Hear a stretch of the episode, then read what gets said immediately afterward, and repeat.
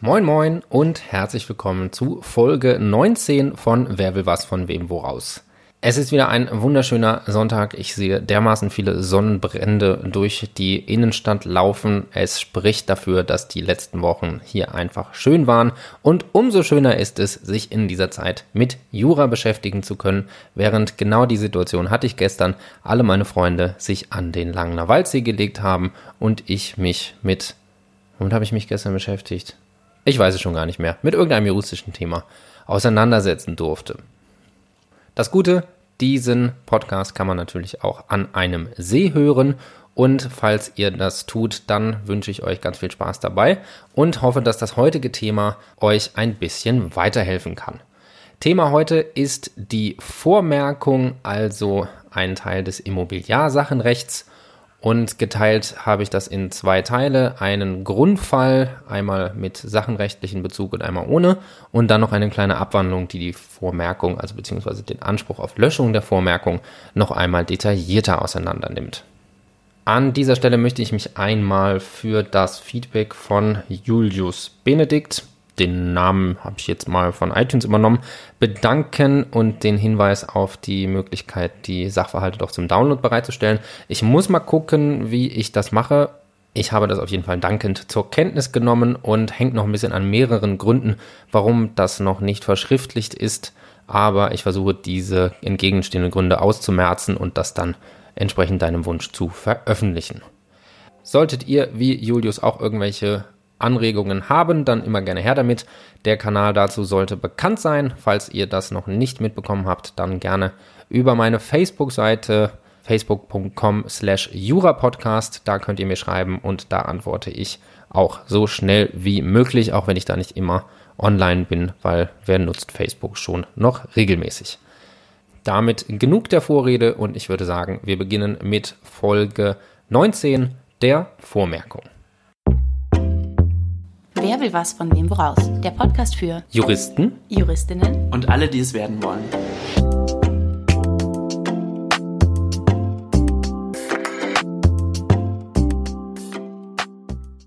Beginnen wir mit dem Sachverhalt über die Vormerkung. Wir haben unsere Protagonistin Kim und die kauft von Victor mit einem notariell beurkundeten Kaufvertrag ein Grundstück und zwar zum Preis von einer Million Euro. Das entspricht dann in Frankfurt ungefähr 40 Quadratmetern Wohnfläche. Davon zahlt Kim aus eigenen Mitteln bereits die Hälfte an und der restliche Kaufpreis, den wird sie von einer Bank mittels eines Darlehens erhalten und deswegen soll die Auflassung erst zwei Monate später und zwar gegen Zahlung des vollständigen Kaufpreises erfolgen. Kim hat allerdings Probleme, den Kredit in der Zeit rechtzeitig zu besorgen und als ihr das innerhalb dieser zwei Monate nicht gelingt, verkauft Viktor das Grundstück mit notariell beurkundeten Vertrag an einen Dritten, nennen wir ihn Dieter, und lässt auch in dieser Urkunde das Grundstück auf. Wenig später kommt es natürlich, wie es kommen muss. Kim erhält das restliche Darlehen und fordert jetzt von Viktor die Übereignung des Grundstückes.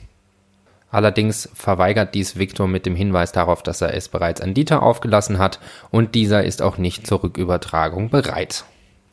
Es gibt zwei Fallfragen, mit denen wir uns jetzt beschäftigen, und zwar einmal, welche Ansprüche hat Kim gegen Viktor und Dieter, auch unter der Prämisse, dass sie ein vergleichbares Grundstück zu einem eventuell höheren Preis erwerben wird. Und die zweite Frage ist dann, wie wäre die Rechtslage, wenn Kim eine Vormerkung hätte eintragen lassen, bevor Dieter das Grundstück erworben hätte und als Eigentümer eingetragen wurde. Wir vergleichen also einmal die Situation mit und ohne Vormerkung miteinander. Und damit beginnen wir dann mit der Falllösung, wobei der erste Teil zumindest gar keine Besonderheiten des Immobiliarsachenrechts bietet, sondern reines Kaufrecht ist, aber eben genau das die Vergleichbarkeit zur Vormerkung nochmal verdeutlichen soll. Kim könnte nämlich einen Anspruch auf Übereignung des Grundstückes gegen Viktor aus 433 Absatz 1 Satz 1 Variante 2 haben. Dafür müsste ein Kaufvertrag vorliegen, den haben die beiden geschlossen und auch die Formnichtigkeit ist hier nicht der Fall, gemäß 125 Satz 1, weil ja hier die Form nach 311b Absatz 1 Satz 1 in Verbindung mit 128 auch vorgenommen wurde. Somit ist der Anspruch entstanden. Er könnte jedoch gemäß 275 Absatz 1 nachträglich wieder erloschen sein und das ist dann der Fall, wenn dem Viktor die Übereignung unmöglich ist. Hier ist ja jetzt das Problem, dass er das Grundstück an Dieter übereignet hat und somit kann Viktor ohne Mitwirkung von Dieter das Eigentum an dem Grundstück nicht mehr verschaffen. Dieter ist aber nicht bereit dazu, hier mitzuwirken und dementsprechend ist es für Viktor dauerhaft unmöglich, den Leistungserfolg herbeizuführen. Dementsprechend ist gemäß 275 Absatz 1 der Anspruch auf Übereignung des Grundstücks von Kim erloschen. Allerdings könnte sie einen Anspruch auf Rückzahlung des Kaufpreises und vielleicht auch auf Erstattung der Mehrkosten für die Anschaffung eines vergleichbaren Grundstücks haben. Der Anspruch könnte sich zunächst aus 326 Absatz 5, 346 Absatz 1 ergeben. Allerdings ist dafür die Erklärung des Rücktritts gemäß 349 erforderlich und das haben wir im vorliegenden Fall nicht, weswegen dieser Anspruch schon mal scheitert. Die Rückzahlung des bereits gezahlten Kaufpreis in Höhe von 500.000 Euro kann Kim allerdings vielleicht aus 326 Absatz 4 in Verbindung mit 346 Absatz 1 verlangen. Und das ergibt sich ja daraus, dass die Pflicht zur Kaufpreiszahlung gemäß 326 Absatz 1 Satz 1 erster Halbsatz entfällt, weil ja Viktor wiederum von seiner Leistungspflicht befreit wurde, gemäß 275 Absatz 1. Auch trifft Kim als Gläubigerin hierfür keine Verantwortlichkeit, deswegen der Ausschlussgrund des Paragraphen 326 Absatz 2 nicht greift und somit kann sie den bereits gezahlten Kaufpreis zurückfordern. Dann könnte sie noch Schadensersatz statt der Leistung gemäß 280 1 3283 verlangen. Das Schuldverhältnis dafür ist der Kaufvertrag über das Grundstück und die Pflichtverletzung liegt dahin, dass Viktor das Grundstück weiter veräußert hat und somit sich die Leistung dauerhaft unmöglich gemacht hat. Die Entschädigung richtet sich dann nach 251 Absatz 1. Darüber sind auch die Kosten für den Erwerb eines vergleichbaren Grundstücks zu erstatten insbesondere wenn der Kaufpreis über dem mit ursprünglich Viktor vereinbarten liegt. Denkbar wäre jetzt noch ein Anspruch aus 823 Absatz 1. Allerdings setzt das ja die Verletzung eines absoluten Rechts voraus und das Eigentum von Kim ist ja hier noch nicht verletzt, weil sie ja noch gar kein Eigentum an dem Grundstück erworben hat und deswegen ist auch 823 Absatz 1 nicht einschlägig. Paragraph 823 Absatz 2 in Verbindung mit Paragraph 263 StGB, also dem Betrug, scheidet hier auch aus, weil der Sachverhalt dafür einfach zu wenig hergibt, dass Viktor hier Betrugsabsicht hatte und deswegen besteht auch kein Anspruch aus Paragraph 823 Absatz 2 in Verbindung mit Paragraph 263 StGB. Fraglich ist noch, ob Kim auch das Surrogat herausverlangen kann und das ist hier der Kaufpreis, den Viktor von Dieter erhalten hat. Dieser Anspruch besteht hier gemäß 285. Allerdings besteht dann, wenn sie das stellvertretende Kommodum, also den Kaufpreis herausverlangt, dann besteht auch wieder der Anspruch von Victor gegen Kim auf Zahlung des Kaufpreises. Somit ist es also nur klug, das auch einzufordern, wenn Victor das Grundstück zu einem höheren Preis verkauft hat, als der vereinbarte Preis mit Kim war.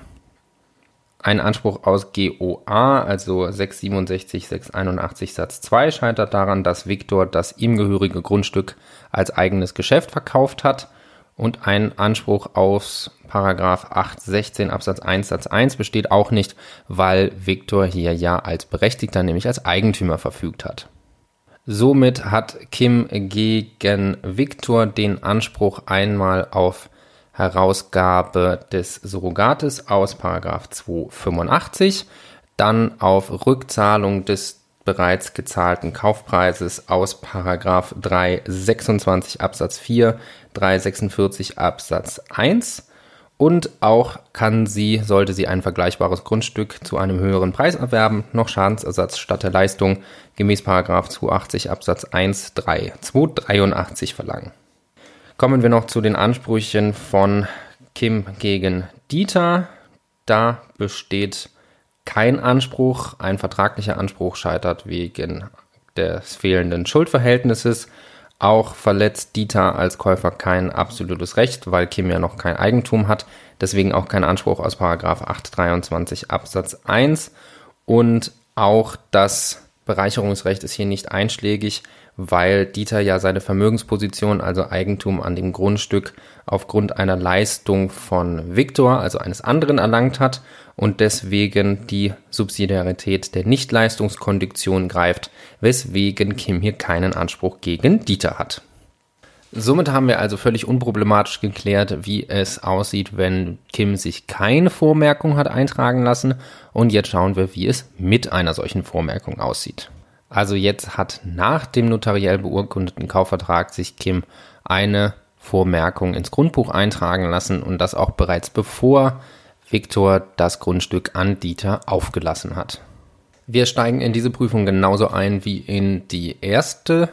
Und zwar könnte Kim einen Anspruch auf Übereignung des Grundstückes gegen Viktor aus 433 Absatz 1 Satz 1 haben. Der Anspruch ist entstanden durch den wirksamen und notariell beurkundeten Kaufvertrag. Und jetzt ist die Frage, ob er vielleicht wieder gemäß 275 Absatz 1 erloschen ist. Grundsätzlich gilt hier erstmal das gleiche wie im Ausgangsfall, nämlich dass ja Dieter Eigentümer ist und deswegen es für Viktor unmöglich ist, das Eigentum am Grundstück an Kim zu übertragen.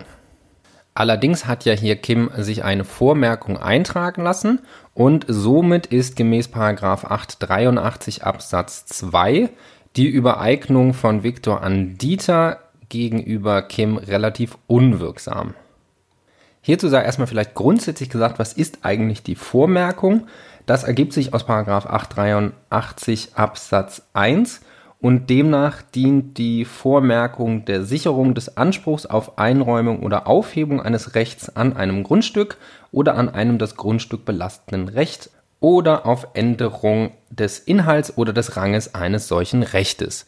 Für all diese Dinge kann eine Vormerkung bestellt werden die Eintragung erfolgt gemäß 885 Absatz 1 aufgrund einer einstweiligen Verfügung oder aufgrund der Bewilligung desjenigen, dessen Grundstück oder dessen Recht von der Vormerkung betroffen wird. Der größte Vorteil der Vormerkung ist einfach, dass sie schneller eingetragen wird als eine Änderung der dinglichen Rechtslage an dem Grundstück und somit direkt der Sicherung des Anspruchs dient.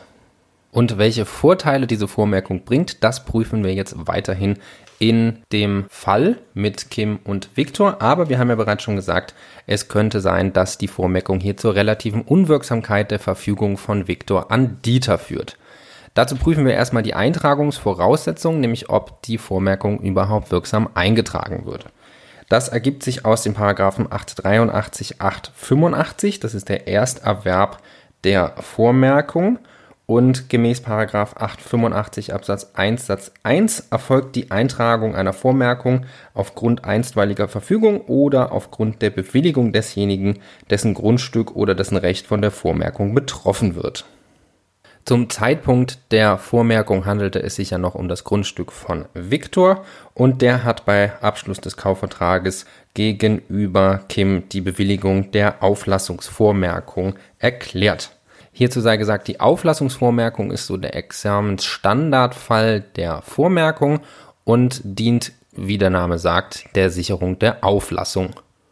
Aus Paragraph 883 Absatz 1 Satz 1, den ich eben vorgelesen habe, ergibt sich ja, dass die Vormerkung ein accessorisches Sicherungsmittel eigener Art ist und somit braucht es noch einen Anspruch auf die dingliche Rechtsänderung.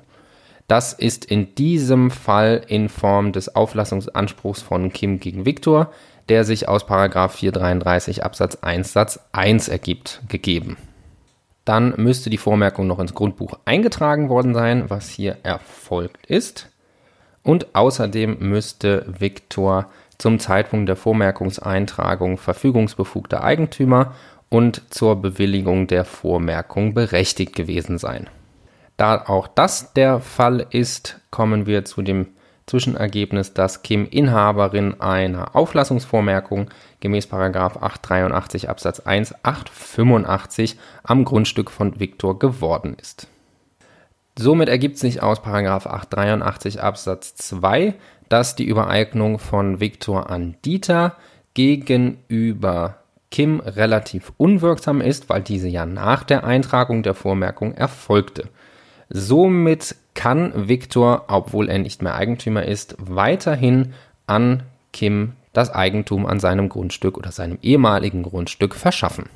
Dementsprechend liegt auch keine Unmöglichkeit nach 275 Absatz 1 vor und der Anspruch aus 433 Absatz 1 Satz 1 besteht somit weiterhin zugunsten von Kim.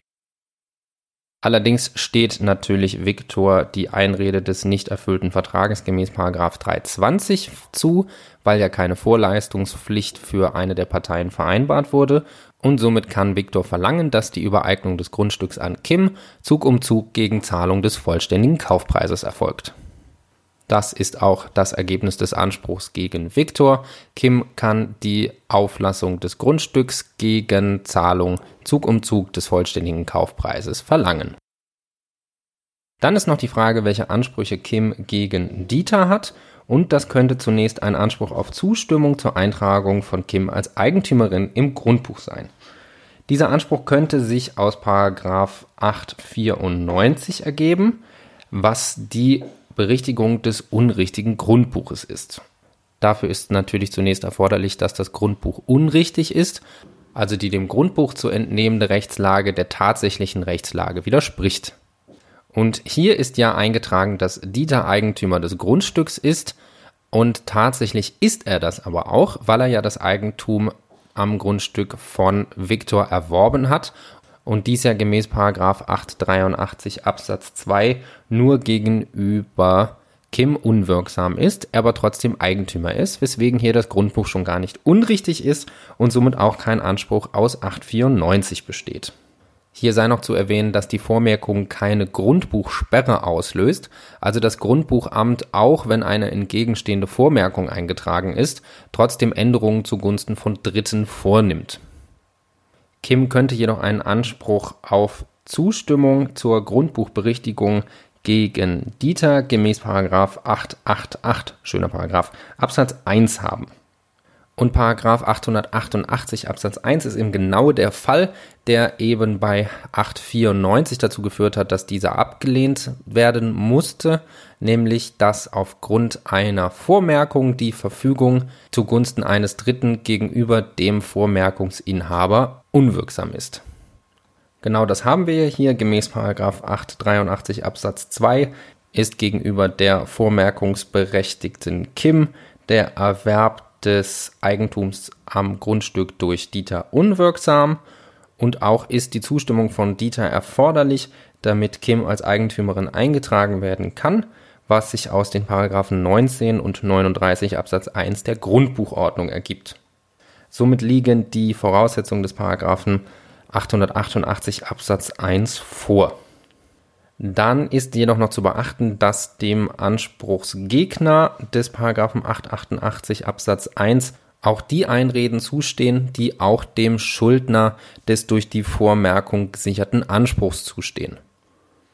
Das liegt einfach daran, dass die Vormerkung nur der Realisierung des gesicherten Anspruchs dienen soll, aber nicht dessen Erweiterung bezweckt, was ja dann der Fall wäre, wenn die Einreden, die dem Schuldner des durch die Vormerkung gesicherten Anspruchs zuständen, nicht auch dem Schuldner des Paragraphen 888 Absatz 1 zustehen würden. Somit kommt auch hier in Betracht die Einrede des nicht erfüllten Vertrages aus Paragraph 320 und auch Dieter kann somit gemäß 322 Zug um Zugleistung verlangen, nämlich Zustimmung auf Änderung des Grundbuchs gegen vollständige Kaufpreiszahlung an Viktor. Fassen wir also noch einmal zusammen. Kim hat gegen Viktor einen Anspruch aus 433 Absatz 1 Satz 1 auf Übereignung des Grundstückes Dieser Anspruch ist auch gemäß 275 Absatz 1 im Gegensatz zum Ausgangsfall nicht untergegangen, weil sich ergebend aus 883 Absatz 2 die Verfügung von Viktor an Dieter an dem Grundstück gegenüber Kim unwirksam ist und es somit Viktor weiterhin möglich ist, Kim das Eigentum an dem Grundstück zu verschaffen. Gegen Dieter hat Kim wiederum einen Anspruch aus 888 Absatz 1 auf Zustimmung der Eintragung von Kim als Eigentümerin im Grundbuch. Hierzu ist noch zu ergänzen, dass auch Dieter die Einreden zustehen, die auch Viktor zustanden, weil die Vormerkung nur der Realisierung des Anspruches dienen soll und diesen nicht erweitern soll, weswegen auch Dieter die Einrede des nicht erfüllten Vertrages aus 320 zusteht. Damit war es das mit dem ersten Teil und dem ersten Fall. Damit es aber noch ein bisschen materiell rechtlich spannender wird als dieser Überblick zur Vormerkung, machen wir noch einen kleinen weiteren Fall. Und zwar sieht er wie folgt aus. Kim und Viktor schließen wieder einen notariell beurkundeten Kaufvertrag über das Grundstück und Viktor bewilligt auch die Eintragung der Vormerkung. Allerdings entgegen dem Ausgangsfall zahlt Kim jetzt trotz Vorleistungspflicht bei Fälligkeit den Kaufpreis nicht, ignoriert alle Zahlungsaufforderungen und nach Verstreichen einer von Viktor gesetzten angemessenen Frist tritt dieser vom Kaufvertrag zurück. Gleichzeitig fordert er Kim auf, der Löschung der Vormerkung zuzustimmen. Das lehnt diese jedoch ab und die Frage ist jetzt, wie Viktor die Löschung der Vormerkung erreichen kann. Victor könnte also einen Anspruch gegen Kim auf Zustimmung zur Löschung der Grundbucheintragung haben. Dieser könnte sich aus dem Rücktritt vom Kaufvertrag gemäß 346 Absatz 1, 323 Absatz 1 Variante 1 ergeben. Dazu brauchen wir zunächst einen Kaufvertrag, der ist gegeben, und die Rücktrittserklärung von selbigem gemäß 349. Dann muss noch ein Rücktrittsgrund gemäß 323 Absatz 1 Variante 1 vorliegen und das ist hier die trotz Vorleistungspflicht nicht geleistete Zahlung. Die Pflicht daraus ergibt sich aus 433 Absatz 2 und die angemessene Fristsetzung ist auch erfolgt. Somit ist ein Rücktrittsgrund gemäß 323 Absatz 1 Variante 1, also der Rücktritt aufgrund von Nichtleistung gegeben. Ausschlussgründe für den Rücktritt sind hier nicht ersichtlich und die Rechtsfolge des Ganzen ist dann gemäß 346 Absatz 1, dass die empfangenen Leistungen zurückzugewähren sind. Was hat äh, Kim bisher erhalten? Das ist die Bewilligung von Viktor zur Eintragung der Vormerkung. Das hat sie erhalten und somit ist sie auch verpflichtet, dies zurückzugeben, was hier durch Zustimmung zur Löschung der Vormerkung erfolgt. Dann könnte Viktor gegen Kim noch einen Anspruch aus 886 auf Beseitigung der Vormerkung mittels Löschungsbewilligung gegen Kim haben. Paragraph 886 ist dann einschlägig, wenn dem Eigentümer des Grundstücks, an dem die Vormerkung eingetragen wurde, eine Einrede gegen den durch die Vormerkung gesicherten Anspruch zusteht. Diese Einrede muss den Anspruch jedoch auch dauerhaft ausschließen. Allerdings der Rücktritt, den Viktor hier erklärt hat, ist ja keine Einrede, sondern eine rechtsvernichtende Einwendung, die den Anspruch entfallen lässt und deswegen ist hier Paragraph 886 nicht einschlägig. Andere Einreden kommen hier nicht mehr in Betracht. Allerdings könnte Victor noch einen Anspruch aus Paragraph 894 eventuell analog auf Zustimmung zur Grundbuchberichtigung gegen Kim haben. Da müssen wir als erstes einmal feststellen, ob Paragraph 894 überhaupt anwendbar ist. Dazu erstmal, was ist Paragraph 894? Der regelt den Anspruch auf Berichtigung des Grundbuchs, wenn dieses einen unrichtigen Inhalt hat. Das Problem, was sich hier ergibt, ist, dass der Wortlaut von 894, der ja fordert, dass in Ansehung eines Rechts an dem Grundstück, also ein dingliches Recht, bezogen auf dieses dingliche Recht muss das Grundbuch falsch sein und eine Vormerkung ist ja kein dingliches Recht. Die Vormerkung ist ja lediglich ein besonders geartetes Sicherungsmittel, was nur der Sicherung eines Anspruchs auf eine dingliche Rechtsänderung dient.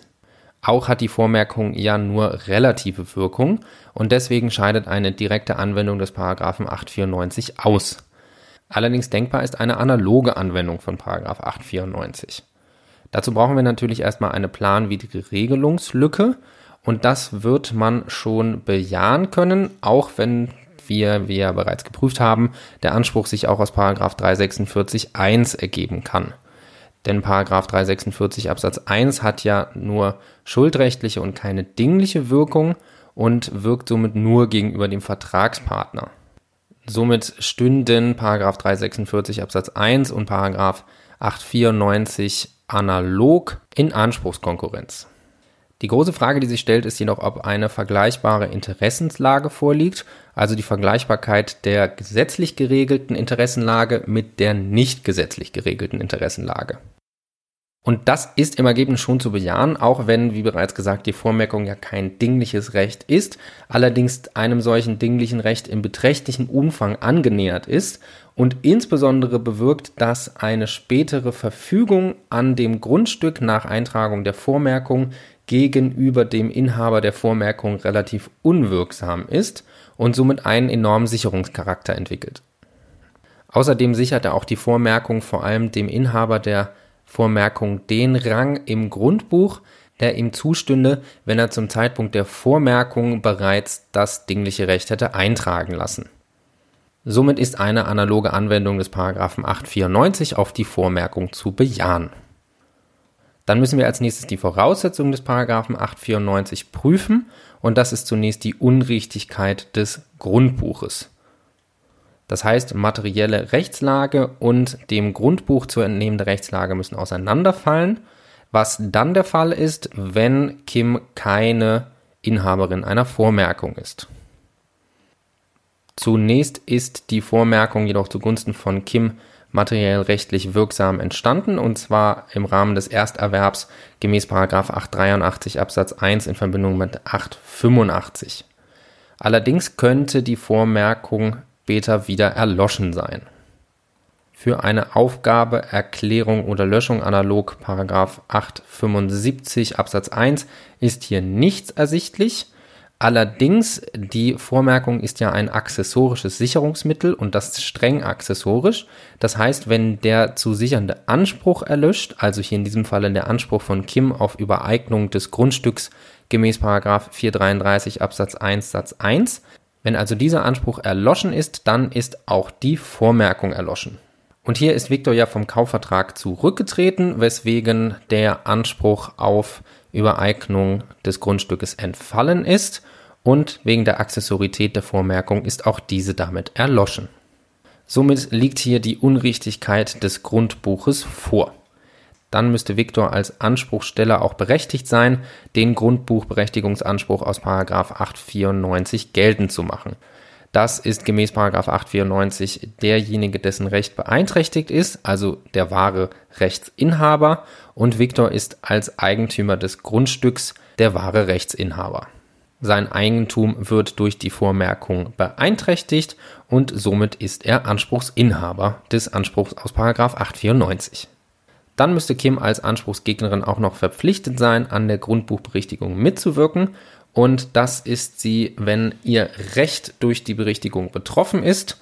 Und entscheidend ist dabei, wessen Mitwirkung zur Berichtigung nach den Vorschriften der GBO, also der Grundbuchordnung, erforderlich ist.